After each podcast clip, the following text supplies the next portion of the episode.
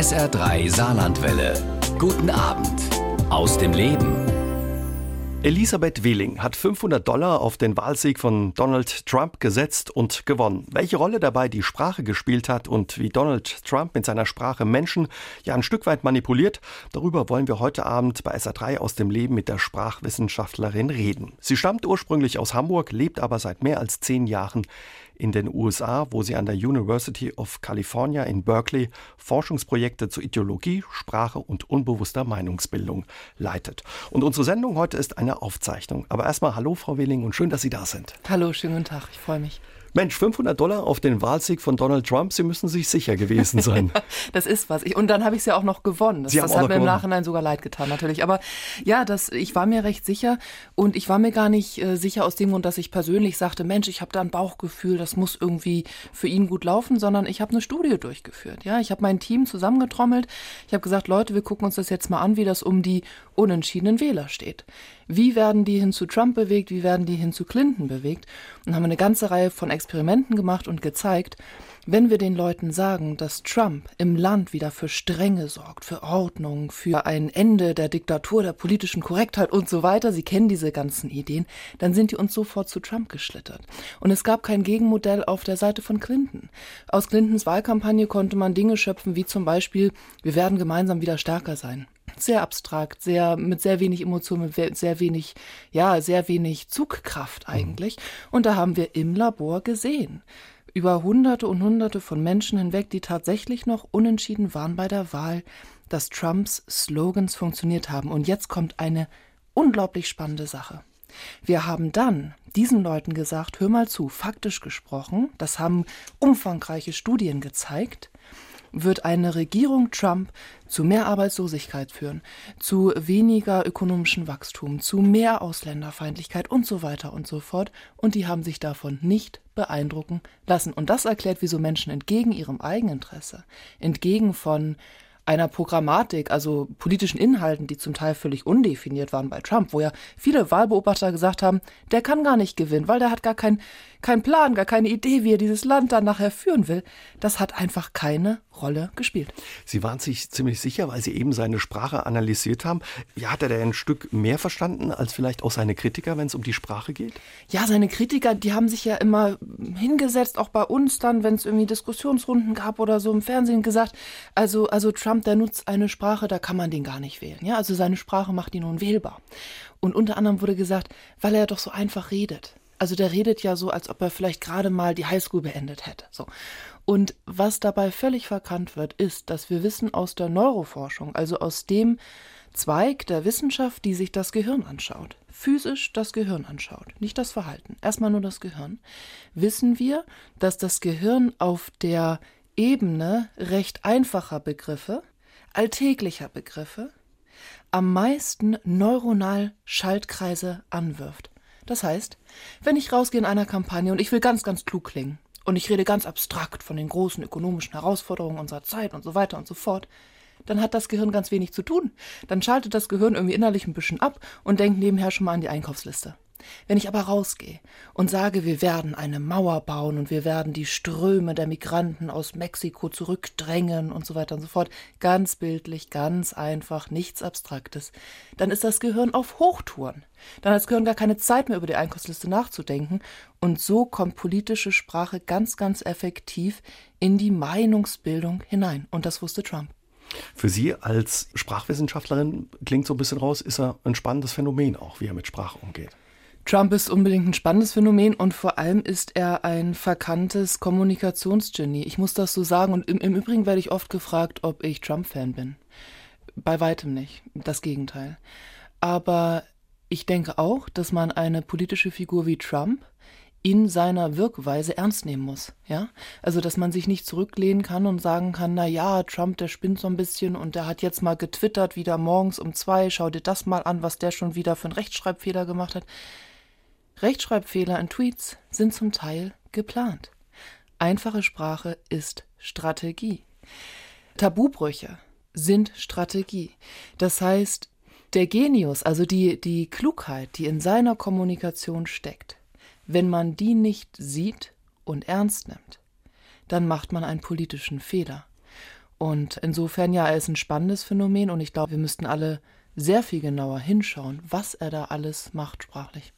Und das wollen wir heute Abend bei SA3 aus dem Leben auch mit Elisabeth Wehling machen. Und vor allen Dingen gucken wir auch gleich mal, ja, welche Rolle für den Wahlerfolg von Trump das sogenannte politische Framing gespielt hat. Wie die Methode mittlerweile unsere Debatten und damit auch unsere Meinungen bestimmt. Nicht Fakten, sondern Frames bestimmen unsere Meinung, sagt Elisabeth Wehling. Was Frames sind und wie sie unser Denken beeinflussen, darüber unterhalten wir uns heute Abend mit ihr bei SA3 aus dem Leben. Frau Wehling, kann man das einfach erklären? Was sind Frames? Also zunächst einmal glaube ich, ich, ich finde immer, das ist gut, wenn man ansetzt bei der Übersetzung dieses Wortes. Ja, also Frame ist ein Rahmen. englisches Wort, ist ein mhm. Forschungsbegriff und heißt Rahmen. So Rahmen. Was bedeutet jetzt der Frame? Ein Frame kommt aus der Gehirnforschung und in der Gehirnforschung wissen wir, dass wenn unser Gehirn eine Idee denken muss, dass es dann einen Schaltkreis aktivieren muss, also neuronale Verbindungen aktivieren muss. Und diese physischen neuronalen Verbindungen, das sind dann die Idee. Und das nennt sich Frame, also Rahmen, der Rahmen einer Idee, Idees Rahmen. Mhm. So, und Framing bedeutet dann im nächsten Schritt, wenn ich zum Beispiel in der Politik unterwegs bin, politische Debatten führe und äh, eine Idee habe. Zum Beispiel die Idee, dass wir bestimmte Mitglieder der Gemeinschaft höher besteuern sollten. Und dann gehe ich raus und dann sage ich, oh, ich habe eine tolle Idee. Wir sorgen mal dafür, dass es ein bisschen mehr Steuerbürde gibt, ein bisschen mehr Steuerlast für Gruppe so und so. Dann bin ich mitten im politischen Framing. Das heißt, in dem Moment nehme ich eine abstrakte politische Idee, die Steuer. Die Steuer ist für uns ja gar nicht direkt erfahrbar. Weder Sie noch ich haben Steuern je angefasst, gerochen, geschmeckt oder gesehen.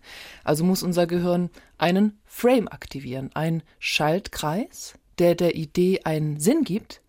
Und dieser Schaltkreis beruft sich auf alltägliche Erfahrung. Und in dem Fall Last und Bürde, physische Aber Last. Last klingt eben auch nach einer Last, ja. Also genau. wo viele denken, will ich nicht. Ganz genau. Und das ist der Punkt dabei. In dem Moment, in dem ich mich darauf einlasse, zu sagen, hey, ich will mehr Steuerlast, ich will mehr Steuerbürde, muss ich mir Rechenschaft darüber ablegen, dass ich Steuern als negativ begreifbar mache. Das heißt, ich sag mal Mitmenschen, du, nimm mir das nicht übel, aber ich will dir was Böses. Ich werde deine Bürde, ich werde deine Last erhöhen. Was wäre ein besseres Wort oder ein besserer Frame, ein Rahmen? Für jeden, der Steuern als Teil sozialer Verantwortung wirklich begreift und der sagt, Mensch, ich trage meine Steuern bei, weil ich weiß, dass das meine Freiheit, meine Sicherheit äh, gewährleistet und die Freiheit und die Sicherheit meiner Mitmenschen gewährleistet. Steuerverantwortung. Verantwortung. Was heißt Verantwortung? Ich, ich kann, ich würde meinen Hut drauf verwetten, wenn wir beide jetzt auf die Straße gehen und wir sagen zu jemand, hey, zu dem Wort Verantwortung, was sind die ersten fünf Dinge, die dir in den Kopf schießen? Dann werden die Menschen sagen Dinge wie Empathie, Miteinander, füreinander Dasein, Familie, Verantwortung seinen Kindern gegenüber. So, was ist also los mit dieser Idee? Diese Idee spiegelt vollkommen authentisch und ehrlich wider, worum es bei der Besteuerung geht, wenn man Steuern gut findet. So, jetzt nochmal andersrum gesagt, wenn ich Steuern blöd finde, wenn ich aus einer politischen Ecke komme, wo ich sage, also um Himmels willen, die Reichen unter uns, das sind die Leistungsträger und die dürfen wir nicht mit Steuern bestrafen. Die müssen, die müssen von Steuern entlastet werden. Steuern sind eine Bürde. Ja, dann schaffen die keine Arbeitsplätze mehr, was auch immer. Dann bin ich natürlich mit dem Wort Steuerlast wunderbar bedient, dann bin ich ehrlich. Wirken diese Frames, ich habe schon ein bisschen angedeutet, bei jedem gleich? Offenbar nicht. Frames wirken nicht bei jedem Menschen gleich, aber die Frames, mit denen wir es tagtäglich zu tun haben in den politischen Debatten, die sind relativ einfach und die wirken tatsächlich bei jedem Menschen gleich. Das heißt, egal ob Sie die Linke wählen, die Grünen wählen, die SPD wählen, die FDP, die CDU, die AfD, wen auch immer, ich glaube, jetzt habe ich sie alle durch, zumindest die größten. Egal wen Sie wählen, wenn ich Ihnen sage Last, Last, Last, Bürde, Bürde, Bürde, dann lernt Ihr Gehirn, Steuern als Gefahr, als Gefährdung des eigenen Wohlergehens wahrzunehmen. Und das ist vollkommen unabhängig zunächst einmal davon, wie Sie mit Ihrer politischen Weltsicht sonst so aufgestellt sind.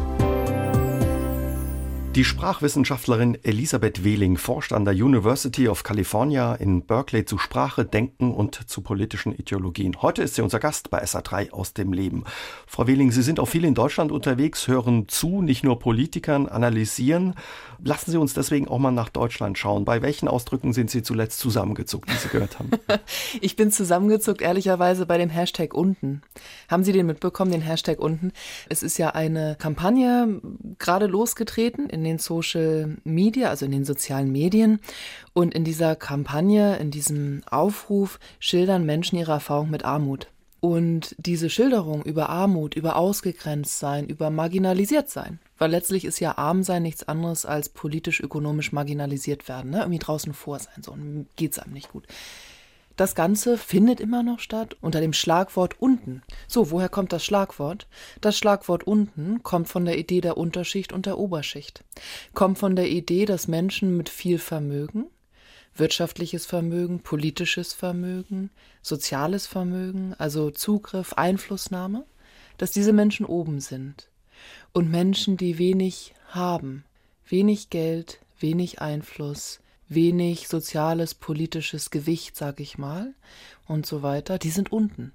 Und für die ist es offenbar, so klingt es raus, auch schwer, da wieder rauszukommen, nach oben zu kommen. Das ist das eine. Es ist schwer, da wieder rauszukommen, nach oben zu kommen. Aber was noch viel, viel wichtiger ist und unglaublich spannend ist, wir alle, noch bevor wir Sprache lernen, in den ersten zwei Jahren unseres Lebens als Säuglinge, lernen eine sogenannte Primärmetapher. Klingt erstmal sperrig, ist aber gar nicht so kompliziert. Eine Primärmetapher ist eine Vernetzung von zwei Ideen, die primär unser Denken strukturiert, also noch bevor wir Sprache lernen. Und diese Metapher heißt, oben ist gut und unten ist, ist schlecht. schlecht. Und deswegen schauen wir auf Menschen herab, Deswegen lassen wir uns zu niederen Taten hinreißen, deswegen können wir zu jemand aufsehen oder nach höheren Dingen streben. Und diese Metapher, diese Bewertung, oben ist gut, unten ist schlecht, oben ist gut, unten ist schlecht, die uns so bekannt ist aus dem alltäglichen Sprach Sprachgebrauch, diese Metapher wird aktiviert jedes Mal, wenn wir Menschen, die sozial, ökonomisch, politisch, wirtschaftlich ausgegrenzt sind, als unten bezeichnen. Und da müssen wir uns Rechenschaft drüber ablegen. Was wäre da der bessere Ausdruck? Arm zum Beispiel. Arm und Armut, wenn wir, ich, das kommt ja immer ein bisschen darauf an, worauf schaue ich. Ne? Geht es mir zum Beispiel um das finanziell Marginalisierte. Und an der Stelle wäre es schlicht und ergreifend arm sein, Armut. Und das ist ein Wort, das trifft die Sache faktisch. Ist ein Wort, da schwingt keine Bewertung des Menschen mit. Und das ist ja das Wichtige. Und im Übrigen gibt es noch einen anderen Begriff, den wir nutzen für Menschen, die arm sind. Und dieser Begriff ist sozial schwach. Das ist der größte linguistische Murks, den man sich überhaupt vorstellen kann. Denn sozial, was heißt sozial sein? Sozial sein heißt der Gruppe gegenüber gut handeln. Menschen sind sozial oder Menschen sind asozial, ja? So. Und das heißt, das Konzept des sozialen Handelns zu verbinden mit Armut. Jetzt ist jemand sozial schwach. Ja, was soll denn das heißen, sozial schwach? Es macht überhaupt keinen Sinn. Und es schwingt halt das Konzept der Schwäche mit, ja? Und in dem Moment, in dem ich sage, hey, dieser Mensch, der wenig Geld hat, vielleicht weil sein Unternehmen, bei dem er angestellt ist, ihn nicht richtig entlohnt. Vielleicht ist da ein Problem der Entlohnungsschwäche beim Arbeitgeber. Aber den nenne ich jetzt einfach mal schwach. Und damit schiebe ich natürlich Schuldzuweisungen genau in die Ecke der, der Menschen mit wenig Einkommen. Genau das ist die Herausforderung beim politischen Sprechen und Denken. Wenn ich Schlagwörter nutze wie sozial schwach, wie unten und oben und so weiter, ich bringe jedes Mal eine Bewertung mit. Das heißt nicht, dass ich diese Wörter nicht benutzen darf. Aber es heißt, wenn ich sie benutze, sollte ich tunlichst dafür sorgen, dass ich verstehe, was für Frames, also was für Denkrahmen, ich neuronal physisch im Gehirn aktiviere. Mhm. Haben Sie den Eindruck, dass Politiker bei uns, aber auch die Medien sich bewusst sind der Bedeutung der Sprache? Ich glaube, dass wir da ein ganz gemischtes Feld haben. Ich kenne Politiker und Medienschaffende, die sich unglaublich darum bemühen, Sprache zu durchdringen, versteckte Denkmuster hinter der Sprache zu durchdringen und sie offenzulegen. Und ich kenne genauso viele Politiker und auch Medienschaffende, die im weitesten Sinne, ich sag mal, davon ausgehen, dass es eine Art der objektiven Sprache gibt, ja? Also die mir dann vielleicht begegnen, ne, wenn ich sage, hey, hey, schau mal, wir haben jetzt gerade eine Debatte über Menschen auf der Flucht und wir sprechen alle von, von der Flüchtlingsflut Naja, und eine Flüchtlingsflut, ne? wenn ich dich mal fragen würde, was ist eine Flut, dann sagst du, oh Gott, das ist eine unheimliche Bedrohung und da kommen Wassermassen auf uns zu und wir alle werden ertrinken. Das heißt, die Menschen auf der Flucht werden zur Bedrohung und wir in Deutschland zum Opfer der Situation. Und damit klammern wir natürlich absolut aus, dass die Menschen, die auf der Flucht zu uns sind, eigentlich bedroht werden, ja, und mhm. zwar von Krieg, in dem Fall in Syrien. So, und das heißt, da habe ich wirklich immer wieder Menschen, die sagen, also Frau Wehling, lassen Sie mal die Kirche im Dorf. Wenn ich Flüchtlingsflut sage, dann muss ich das meinem Zuhörer zutrauen können, ja, oder meinem Wähler zutrauen können, dass er oder sie weiß, na ja, da fällt jetzt so ein Wort wie Flüchtlingsflut, aber in Wirklichkeit weiß ich doch, das sind Menschen und die sind bedroht, nicht wir primär, weil nicht wir sitzen im Syrienkrieg, sondern die. So und dieser, ich sag mal, dieser überholte Glaube an das rationale Denken, das, der, der kommt uns immer wieder in die Quere. Wer ist in Deutschland für Sie spannend als Sprachwissenschaftlerin? Wo gucken Sie da gerne hin und analysieren, weil Sie sagen, der oder die hat es raus, mit Sprache umzugehen? Ich muss wirklich sagen, am spannendsten ist die AfD, weil die AfD derzeit noch am stärksten ihre Weltsicht äh, über Sprache auf den Tisch legt. Das heißt, Figuren wie Alice Weidel oder äh, wie Gauland, das sind Figuren, bei denen sprachlich richtig was los ist. Und zwar nicht nur im Sinne von manipulativem Sprechen, das ist sicherlich auch ein Teil dieser Sprache, auch im Sinne von einer Ehrlichkeit und Transparenz, über die eigene Ideologie. Denn ich sag mal, da, so er auch immer wieder in Frage gestellt wird, ist eigentlich der Rassismus bei der AfD ja nicht zu übersehen. So, und das heißt, da ist jemand am Ende des Tages sehr ehrlich über das, was er oder sie denkt. Andere Parteien ziehen nach, andere Figuren ziehen nach. Und ich vermute, dass diese Antwort, die AfD ist spannend zu beobachten und die Mainstream-Parteien, nenne ich sie jetzt mal, sind nicht so spannend zu beobachten. Das hat auch damit zu tun, dass die CDU, die SPD und, und so weiter ihre Sprache unglaublich vernachlässigt haben über die letzten Jahre. Und dann gibt es manchmal einfach nichts Spannendes zu gucken. Wenn jemand redet wie alle anderen, wenn Martin Schulz in Wahlkampf geht und von der Steuerlast spricht und von der Flüchtlingswelle, die auf uns zudonnert, dann gibt es da einfach nichts Spannendes zu analysieren, weil er nichts anderes sagt als die AfD an der Stelle mit solchen Schlagwörtern. Ja, und was der Erfolg der AfD mit der Sprache zu tun hat, das schauen wir uns gleich noch ein bisschen genauer an mit Elisabeth Wehling hier bei SA3 aus dem Leben. Die Sprachwissenschaftlerin Elisabeth Wehling ist heute zu Gast bei SA3 aus dem Leben. Ihr Kernthema ist die politische Sprache und bekannt wurde sie durch ihr Buch Politisches Framing, ein Spiegel-Bestseller.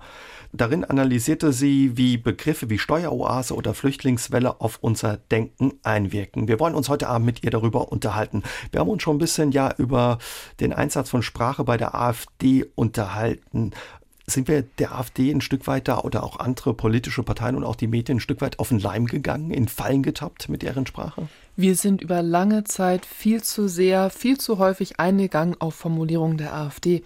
Und ich mache das mal an einem Beispiel deutlich. Als wir 2015 die Kriegskrise in Syrien hatten, die darauf folgende Fluchtkrise und dann natürlich die Aufnahmekrise bei uns in Europa, ne? also die Frage, nehmen wir solidarisch auf oder nicht? Und dann zugegebenermaßen hat Deutschland ziemlich viel gewuppt, zusammen mit ein paar anderen Ländern an der Stelle.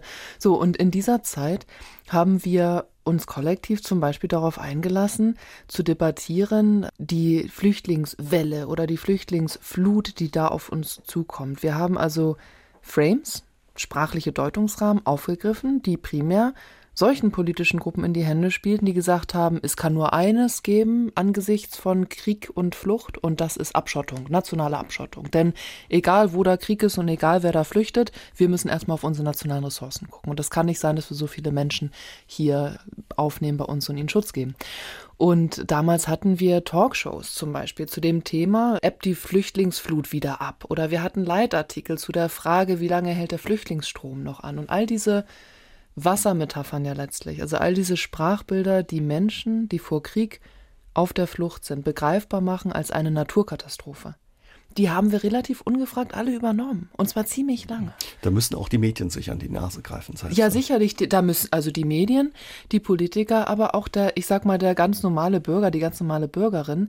Wenn ich zum Beispiel beim Friseur sitze und ich diskutiere über Migration und Flucht, dann muss ich auch mir an die Nase fassen, wenn ich da in zehn Minuten fünfmal das Wort Flüchtlingsstrom sage, mhm. weil ich bin genauso Teil dieser Demokratie wie jeder andere Mensch und ich bin genauso ein Meinungsmacher, eine Meinungsmacherin in jedem politischen Gespräch, das ich führe, auch wenn ich nicht in den Medien arbeite, auch wenn ich nicht in der Politik arbeite. Wie gelingt es mir, dass ich nicht in diese Fallen tappe, die quasi die AfD, Gauland, Weidel und wie sie alle heißen auslegen? Sprachlich bei sich sein. Sprachlich bei sich, also ich mache das immer so und das, das ist ein ganz guter Tipp für unsere Zuhörer und Zuhörerinnen wenn ein Schlagwort auf einmal auftaucht in der Debatte. Also zum Beispiel haben wir doch dieses neue Schlagwort rund um die Klimakrise und dieses neue Schlagwort ist extremes Wetter. So, die wenigsten von uns wissen, dass das Schlagwort extremes Wetter geschrieben wurde von einem Kommunikationsberater von Donald Trump dass dann ein Memo, also ein Merkblatt, rausging an das amerikanische Ministerium für Umwelt, in dem gesagt wurde, ab heute sagen wir nicht mehr Klimawandel, wir sprechen nur noch von extremem Wetter. Kommt mal vor, geht aber wieder rum. Ne? Ganz genau, so. Und jetzt bin ich, jetzt bin ich, meinetwegen, jetzt sitze ich morgens am Frühstückstisch und höre den saarländischen Rundfunk und da höre ich irgendwie einen Medienbericht und Trump sagt irgendwas über extremes Wetter.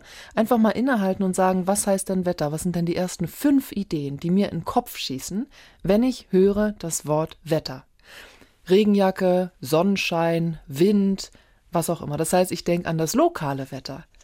Und damit hat Trump, damit haben diejenigen, die aus zum Beispiel dem Pariser Abkommen raus wollten, ja, die gesagt haben, es kann kein globales politisches Anliegen sein, dem Klimawandel entgegenzutreten, die Klimakrise aufzuhalten, die haben damit natürlich einen wunderbaren Frame gesetzt, weil auf einmal ist das Problem gar nicht mehr global. Auf einmal ist das Problem in ihrem Gehirn, in meinem Gehirn nur noch lokal, weil es geht ja nur um das Wetter. Und man kann es bewältigen. Sie haben vorhin angesprochen, dass ja andere Parteien in Deutschland die letzten Jahre ihre Sprache ein bisschen vernachlässigt haben. Häufig hat man den Eindruck, dass das sehr technokratisch ist, dass man sich dahinter Wörtern versteckt, die die Leute auch schwer verstehen. Warum machen die das? Sie haben ja gesagt, die beraten die manchmal auch. Warum macht man das? Ich glaube, wenn ich ganz ehrlich sein darf, als ich vor über zwölf Jahren in die Kognitionsforschung eingestiegen bin. Also Kognitionsforschung ist ja ein Forschungszweig, in dem man mit Methoden der Gehirnforschung, der Psychologie und der Linguistik arbeitet.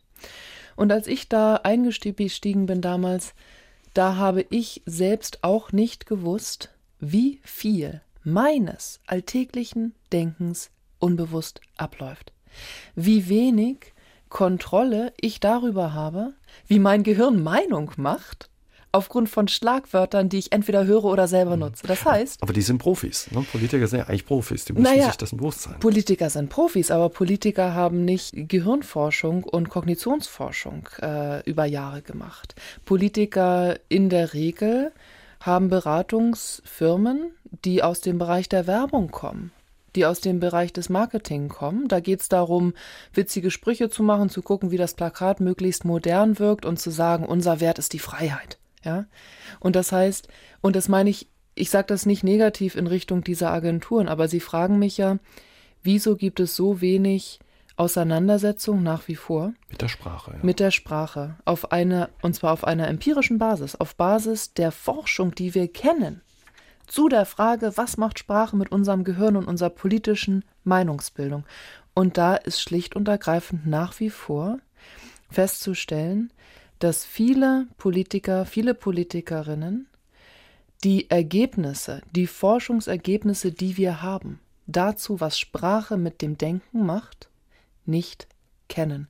Und deswegen sitze ich auch heute hier mit Ihnen, deswegen mache ich überhaupt und meine Kollegen ja auch die Arbeit zu sagen, hey, Moment mal, wenn wir da Tag ein, Tag aus im Labor sitzen und wir sehen zum Beispiel, bestes Beispiel, wenn jemand ein Schimpfwort benutzt, wie das N-Wort, dann aktiviert das Gehirn in der Amygdala, das ist die Region, die Aggression und Stress macht. Sofort Schaltkreise, und zwar Schaltkreise, die zu einem aggressiven Verhalten gegenüber den Mitmenschen führen. Das heißt, wenn jemand das N-Wort benutzt, also ein rassistisch diffamierendes Wort benutzt, gibt es einen physischen Effekt im Gehirn und eine sofortige Auswirkung auf das Handeln. Der Mensch wird aggressiver, gegenüber Fremden. So, wenn wir das jetzt im Labor beobachten und wir sagen, Mensch, das ist ja toll, jetzt publiziere ich mal ein Forschungspapier und mach mal weiter mit meiner Forschung. Aber es dringt überhaupt nicht nach außen. Es dringt gar nicht sozusagen über die Mauern dieser Universitäten hinaus. Dann haben wir ein Problem. Und ich glaube, dass wir da alle noch viel mehr miteinander reden sollten. Sprache ist Politik, sagt die Wissenschaftlerin Elisabeth Wehling. Wir unterhalten uns mit ihr darüber bei SA3 aus dem Leben. Frau Wehling, wie forschen Sie oder wie gehen Sie bei Ihren Forschungen vor an der University of California? Wir forschen in drei Teams. Und bevor ich jetzt unsere Zuhörer damit langweile, alle drei Teams einmal durchzuerklären und was wir da so machen, beschränke ich mich auf eines, das ich glaube, was wirklich, wirklich spannend ist, ja. Und auch ganz schnell zu, zu begreifen, so. Und zwar, unter anderem forschen wir im Bereich der Gehirnscans. Ja, das ist ein Team, mit dem ich arbeite. Und da machen wir Folgendes. Wir stellen uns nicht die Frage, hm, was macht wohl Sprache mit dem Denken? Und philosophieren dann, was da so los sein könnte, sondern wir legen uns Menschen in Gehirnscan, wir geben ihnen Sprache und wir gucken, was mit dem Gehirn macht. Was und ergo mit dem Denken. Mhm, was ne? beobachten Sie? Da? Genau. Und eine ganz tolle Studie, die ich da teilen kann, da haben wir Folgendes beobachtet vor gar nicht langer Zeit, haben wir gesagt, so, uns würde mal richtig interessieren, wieso eigentlich eher konservative Debatten öfter geprägt sind von Konzepten der Reinheit oder der Krankheit. Ne? Also im Sinne von grün-links versiffte Politik und so weiter. Sie kennen diese Formulierung. Haben wir gesagt, was ist denn da los? Gucken wir doch mal ins Gehirn. Wir haben uns äh, auf dem Campus aus dem Debattenclub der Konservativen, aus dem Debattenclub der Demokraten, haben wir uns die Wortführer rausgeholt, haben gesagt, so, ihr müsst mal hier uns eine Stunde eurer Zeit erübrigen. Wir legen euch mal einen Gehirnscan. Wir hatten also erzkonservative und erzprogressive Menschen im Scan liegen. Und dann haben wir ihnen politische Aussagen vorgespielt, die Konzepte der Reinheit benutzt benutzen. Also sowas wie, ne, grün-links versifft oder das ist, die Steuerreform ist eine abstoßende Idee und so weiter. Und wir haben Folgendes gesehen. Im Gehirn dieser Teilnehmer ist erstmal bei allen Teilnehmern der Bereich, der zuständig ist, um physischen Ekel begreifbar zu machen. Der ist erstmal aktiv geworden bei allen. Ja, das ist die sogenannte Insula und noch ein paar andere Bereiche. Und die hat richtig losgefeuert. Und zwar hat die losgefeuert, indem ich sage, grün links versifft, indem ich sage versifft, tut mein Gehirn so, als ob es mit Schmutz konfrontiert wird. Das muss man sich erstmal auf den Synapsen mhm. zergehen lassen. Und was ist die Reaktion dann? Also es entsteht Ekel oder? Und die Reaktion ist genau dieselbe, als wenn wir diesen Probanden vergammelten Fischgeruch in den Gehirnscan hineinblasen oder ihnen Fotos zeigen von Menschen mit riesigen Wunden oder von Menschen, die sich übergeben. Die physische Reaktion im Gehirn ist dieselbe. Das heißt, das Gehirn reagiert vehement, es aktiviert Ekel und sofort Abwehrverhalten mhm. und Aggression. Und was hat das für Auswirkungen jetzt auf politische Entscheidungen, zum Beispiel bei der Wahl, wo ich mein Kreuz mache? Und das hat folgende Auswirkungen. Bei der Wahl, da muss man jetzt noch eine Sache sich dazu äh, angucken aus unserem Experiment. Wir haben nämlich gesehen, dass dieser Prozess, den wir jetzt gerade besprochen haben, wir beide, der war stärker, je konservativer jemand war. So, und das bedeutet, dass ich weiß in einer Wahl, wenn wir eine Debatte führen, meinetwegen über die Migration, wie bei uns in den USA, und dann ein Präsident Trump sagt, die Migranten bringen Krankheiten ins Land und die Migranten sind schmutzig und so weiter und so fort, dass er alle Menschen, die ich sag mal mittig rechts positioniert sind, unglaublich gut abholen kann, neuronal, durch solche Sprache, und dass dann die Kreuze, die wir bei der Wahl sehen, keine zufälligen Geschichten sind und noch nicht einmal immer eine bewusste Entscheidung sind, sondern auch damit zu tun haben, dass Menschen, die eher ins mittlere Konservative hineintendieren, stärker physischen Ekel berechnen im Gehirn, wenn sie mit solchen Sprachmomenten konfrontiert werden. Lassen Sie uns mal auf unseren Alltag gucken. Haben Sie da vielleicht auch ein Experiment, was wir mitmachen können? Zum Beispiel das Wort nett ist auch sowas, äh, was ja auch ganz unterschiedlich wahrgenommen wird. Ja, das Wort nett, das, äh, wir, wir sprechen ja oft über Menschen, die sind nett. Ne? Und dann sagt man, naja, also jemand, der nett ist, ist das ist doch eigentlich eine gute Eigenschaft, nett zu sein. Zum Beispiel im Beruf, einfach nett zu sein zu allen, das ist doch eigentlich eine ganz tolle Geschichte.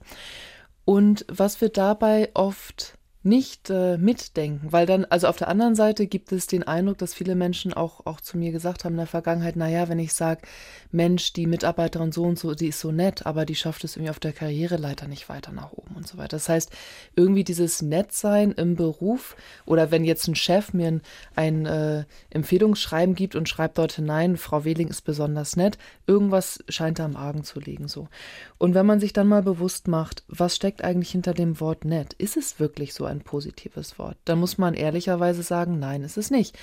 die Zuhörer, Zuhörerinnen zu Hause jetzt vorm Radio oder vorm Laptop, wenn ich sage nett, woran denkt man? Ein netter Einfall ist keine geniale Idee. Ein nettes Vorhaben ist geradezu abwertend gemeint. Das heißt, auch in Wörtern, von denen wir denken, die sind erstmal ganz positiv, versteckt sich ganz oft Negatives.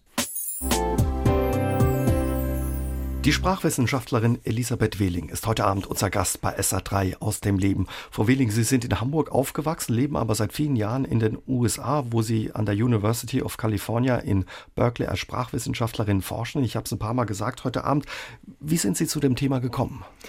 Das war ein, ein ganz weiter Weg für mich. Ich bin, als ich noch zur Schule ging in Deutschland, in Hamburg, ich bin ja in Hamburg geboren und aufgewachsen, da hatte ich eine sehr enge Bindung zu meiner Großmutter. Das heißt, ich habe meine Jugend verbracht mit unglaublich vielen Eindrücken aus dem Dritten Reich. Ja, weil meine Großmutter das natürlich geteilt hat.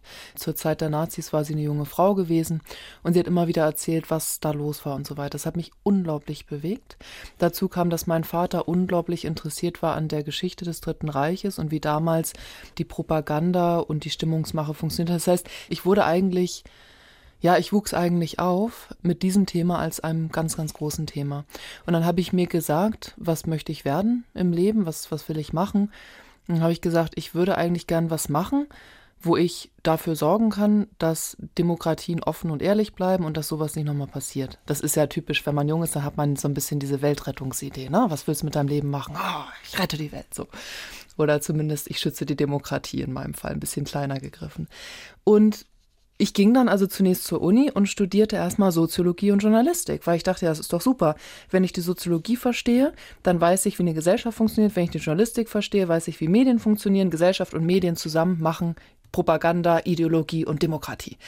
Und dann merkte ich, ich machte das viele Jahre lang, und dann merkte ich, ich kam irgendwie immer noch nicht so ganz der Frage auf die Spur, was passiert genau im Kopf, also in ihrem Kopf, in meinem Kopf was dann ja nachher irgendwann der kollektive Kopf ist, nämlich der Kopf der Gesellschaft. Was passiert da eigentlich genau, dass Menschen so stark beeinflusst und zum Beispiel so stark in die nationalsozialistische Denke damals hineinbringen kann? Da war ich schon Ende 20 und da stieß ich dann auf die Kognitionsforschung und das war für mich der Schlüssel, weil ich in der Kognitionsforschung, wir sind ja interdisziplinär angelegt, das heißt, wir erforschen das Gehirn, die Psychologie und die Sprache, endlich die Antwort fand, den Schlüssel zu der Frage, wie funktioniert politische Sprache, wo liegen ihre Chancen, wo liegen ihre Gefahren und wie kann man eine Demokratie möglichst gesund, ehrlich und offen halten. Mhm. Wie hat die Beschäftigung mit dem Thema Sprache Ihr eigenes Sprachverhalten oder Ihr Umgang mit Sprache verändert, auch in Ihrem Alltag? Ziemlich stark, muss ich sagen. Also ich mache das jetzt ja, wie Sie vorhin sagten, schon seit über zehn Jahren und ähm, ich muss sagen, wie alles im Leben, man verändert sich ja langsam. Ne? Keiner verändert sich ja über Nacht. Aber ich glaube, jetzt diese zehn Jahre haben mich dann doch zunehmend verändert, auch in meinem ganz privaten, äh, persönlichen Leben, was die Sprache betrifft. Und zwar dahingehend, dass ich selber viel genauer auf die Sprache achte. Dass ich zum Beispiel, wenn ich eine Taxifahrt habe vom Flughafen zu einer Veranstaltung und mich zehn Minuten unterhalte, dass ich diese zehn Minuten sehr ernst nehme.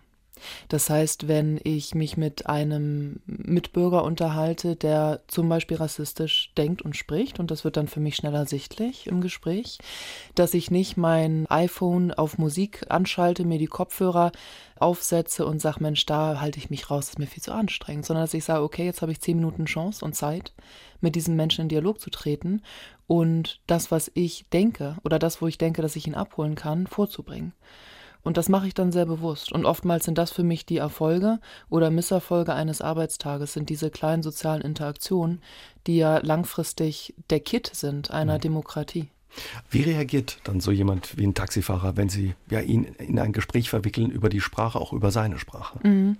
Ja, ich mache das ganz vorsichtig und das kommt auch immer darauf an, wie der Mensch aufgestellt ist. Ähm, Kommunikation ist ja, ja sehr situativ ne? und sehr, hat immer sehr viel damit zu tun, wie was für ein Mensch sitzt da vorne. Und in der Regel, ich hatte ja eben das Beispiel genannt, dass jemand zum Beispiel stark rassistisch sich äußert.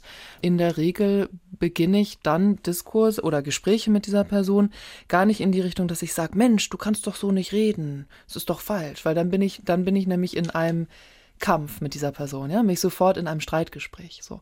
Und Menschen, die sich gegen Rassismus stellen, die nicht rassistisch agieren im Alltag, die wirklich ein Gefühl dafür haben, was Rassismus bedeutet, die können ja nichts Schlimmeres tun, als zu streiten, zu keifen, Vorwürfe zu machen und irgendwelche Denkverbote zu erteilen, weil dann ist man genau in der Weltsicht, die eigentlich dem Rassismus eher zugeordnet ist. Was macht man also? Man spricht empathisch. Man appelliert an die Empathie. Ich mache das in der Regel, indem ich die Menschen ihre Alltage, in ihre Alltagssituation hole und sage, ja Mensch, nee, das ist ja auch, ja, die, die Menschen, die jetzt geflüchtet sind ähm, und dazu zu kommen sind aus Syrien, das ist ja auch hart. Ne? Also stell dir mal vor, also ich weiß gar wenn ich mir das jetzt mal vorstelle, ich bin ja heute Morgen in Hamburg losgefahren und, und ich überlege mir, das Haus nebenan wäre jetzt irgendwie zerbombt und mein Bäcker, wo ich morgens immer noch meinen Coffee to go hole, den gibt es da gar nicht mehr und ich weiß nicht, wo mein Bruder gerade ist. Ich weiß, kannst du dir das vorstellen? Ich glaube, manchmal, manchmal macht man sich das nicht genügend bewusst, ne? So, und dann, das, das ist das schon hart. Wie, was denkst du denn dazu? Wie würde dir denn das da gehen? Und ich, ich bin der absoluten Meinung, auch aus der Forscherperspektive heraus, dass das Appellieren an Menschlichkeit immer ein Appellieren sein muss an die Menschlichkeit des Gegenübers und da holt man ihn ab. Was für Erfahrungen haben Sie da gemacht? Was waren die Reaktionen? Gute und schlechte. Das heißt, ähm, ich habe immer wieder mit Menschen zu tun, die auf diesem Wege dann einen Dialog mit mir beginnen und zehn Minuten später, wenn dann die Taxifahrt zu Ende ist und dann findet man das fast schade, dass man jetzt aussteigen muss, weil man sich gerade so gut unterhält, ist man so weit gekommen, dass man gesagt hat, naja gut, Kriegsflüchtlinge äh, haben einen, einen besonderen, ja, ein besonderes Bedürfnis auf Schutz und so weiter und so fort. Ich habe aber auch Erfahrungen gemacht, nicht selten, in denen der Gegenüber so ideologisch festgefahren ist in einer Weltsicht. Ist mir völlig egal. Ja, dann, dann müssen die halt, dann hätten die halt keinen Krieg beginnen dürfen in Syrien und so weiter, dass man sie da nicht mehr rausholen kann. Und wir wissen aus der Forschung auch, woran das liegt. In der Forschung können Sie sehen, in Experimenten, dass Menschen, die ideologisch richtig dezidiert ganz links oder ganz rechts stehen im Spektrum, die kriegen sie mit nichts mehr daraus geholt. Aber das ist nur ein ganz kleiner Bruchteil unserer Gesellschaft.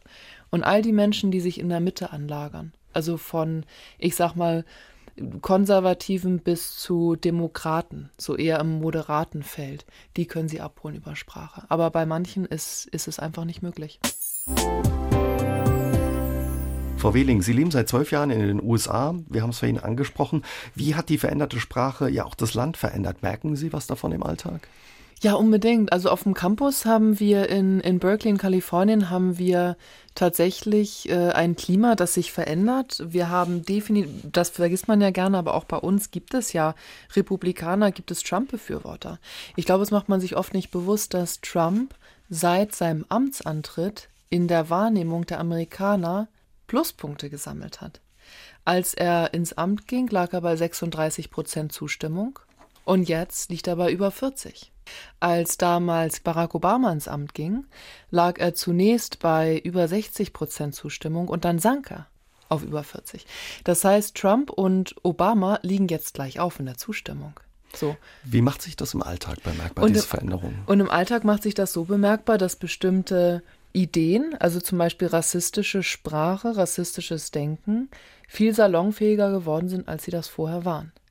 Das heißt, wenn wir jetzt Debatten führen, zum Beispiel am Campus mit meinen Studenten, Einführungskurs in die Kognitionsforschung und dann haben wir immer ein paar Stunden, da geht es dann um Ideologieforschung und um die Frage, wie führt man am besten äh, Politik sprachlich und, und Handeln programmatisch, dass viel mehr Studenten tatsächlich in die Tendenz hineingehen, sich rassistisch als Beispiel zu äußern auf eine Art und Weise, auf die wir es früher nicht gesehen haben in der Form.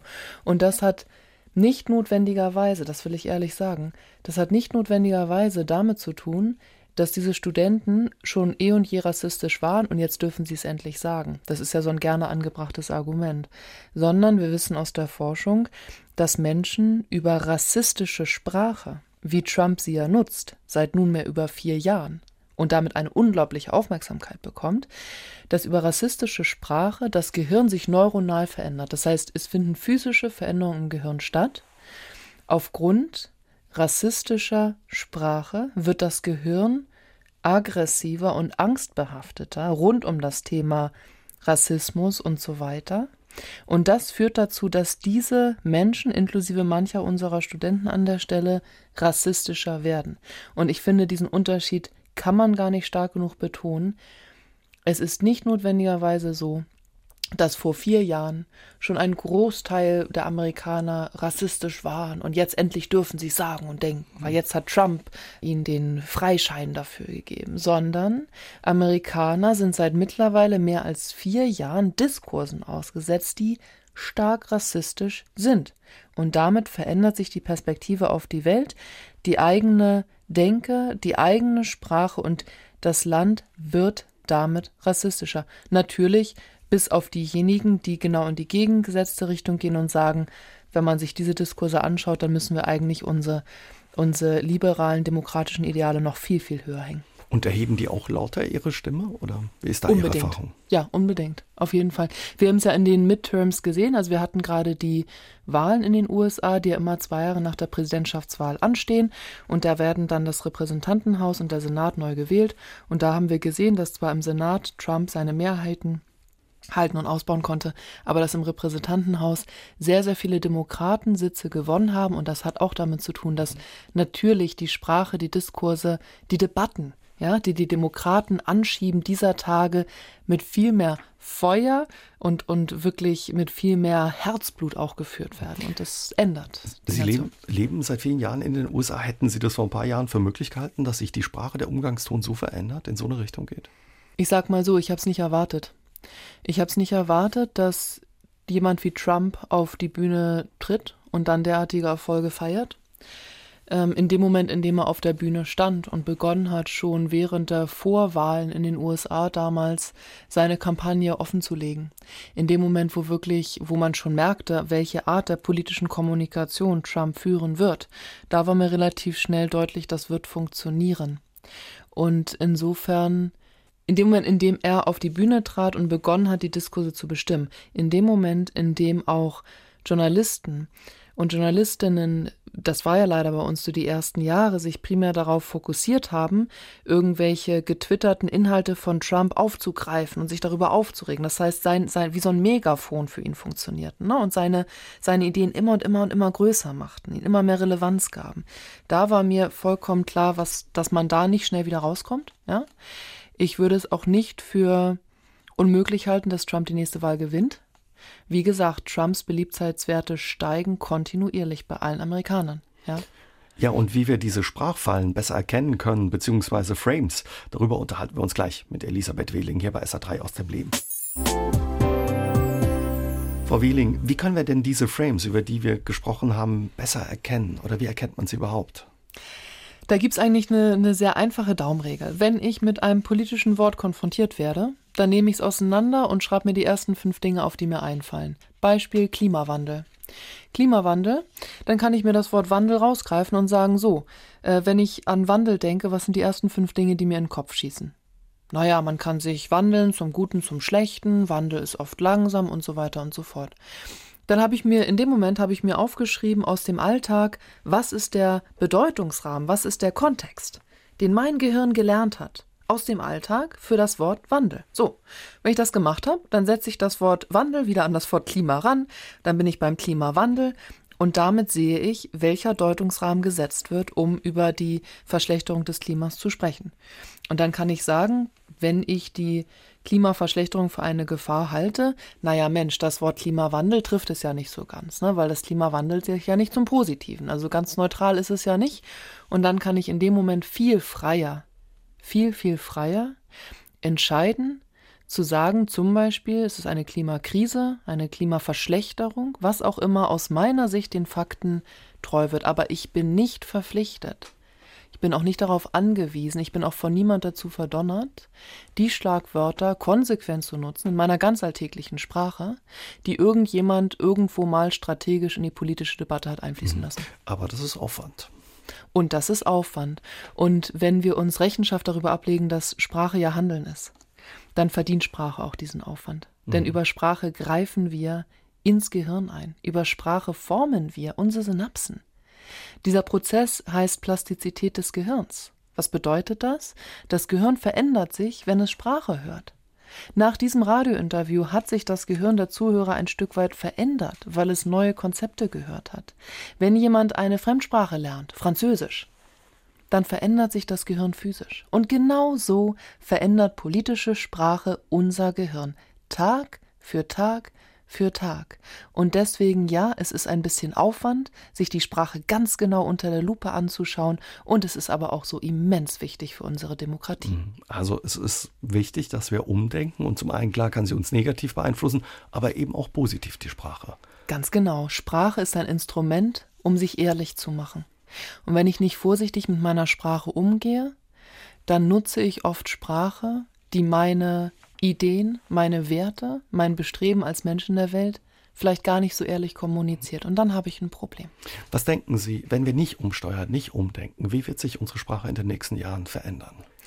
Wir müssen, wir müssen ja ehrlich sein. Also viele von uns in Deutschland machen sich sehr viel Gedanken über ihre Sprache. So. Und dazu gehört zum Beispiel, gehören alle politischen Kräfte, die im Moment auf dem Vormarsch sind und die sich Diskurshegemonien schaffen, also Kontrolle über unsere Sprache schaffen. So. Und dazu gehört nun mal auch die AfD in unterschiedlichster Form. Und das heißt, unser Diskurs wird weiterhin von jenen am, am stärksten beeinflusst werden, die sich über Sprache richtig viele Gedanken machen und die Sprache einsetzen als Instrument und die sich darüber bewusst sind, dass jedes Wort, das wir nutzen, eine Handlung ist. Eine Handlung die unser Miteinander, unsere Wahrnehmung der Welt sofort beeinflusst. Und diese Menschen werden unsere Debatten bestimmen. Damit werden sie bestimmen, wie unsere Gehirne sich verändern. Und damit werden sie natürlich, und das ist immer der letzte Schritt, bestimmen, wie die politische Gestaltung im Land aussieht. Und jeder, jeder von uns, jeder Bürger, jede Bürgerin, jede Journalistin, jeder Journalist, jede Politikerin, jeder Politiker ist völlig frei zu sagen, so, ich nutze eine Sprache, die meine Ideen richtig gut transportiert. Zum Beispiel, ich finde, Steuern sind eine Frage der Verantwortung und deswegen sage ich jetzt auch Steuerverantwortung und nicht Steuerlast. Ja? Meine Steuerverantwortung im Jahr liegt bei so und so viel Prozent versus meine Steuerbürde liegt bei so und so viel Prozent. Jeder ist frei, das heute sofort zu ändern. Ja, und wieso denn nicht? Wieso, wieso lassen wir uns denn kollektiv da einen Maulkorb und damit letztlich ein Gedankenverbot auferlegen? Ich glaube, an der Stelle, Ihre Frage war ja, wie werden sich die Diskurse weiter verändern? verändern. Und meine Antwort ist, so wie wir sie gestalten. Deswegen Ihr Appell oder Ihr Wunsch auch, dass wir mehr auf unsere Sprache achten und auf den Umgang mit Ihrer Sprache. Ganz Zum Schluss noch, am Anfang haben wir ja gesagt, Sie hatten damals auf Trump äh, gewettet, dass er die Wahl gewinnt. Würden Sie nochmal wetten, dass er die Wahl wieder gewinnt? Das kann ich im Moment noch nicht machen. Wir haben damals die Studien durchgeführt, äh, circa ein halbes Jahr bis dreiviertel Jahr bevor die Wahl anstand. Und wann immer Sie empirisch die Meinungsmache, die Stimmungen in einem Volk, also in dem Fall bei den Amerikanern, erfassen wollen, müssen Sie natürlich so nah wie möglich am Status quo sein. Das heißt, wir würden nie jetzt erforschen, ob Trump in zwei Jahren gewinnt, sondern wir werden in einem Jahr beginnen, die Experimente zu formen, aufzustellen und durchzuführen, die uns dann diese Antworten geben können. Und insofern wäre es dafür zu früh. Und da kann die Sprache eben auch eine Rolle spielen. Ganz genau. Vielen Dank für das Gespräch, Frau Wehling. Dankeschön. SR3 aus dem Leben. Immer dienstags im Radio, danach als Podcast auf sr3.de.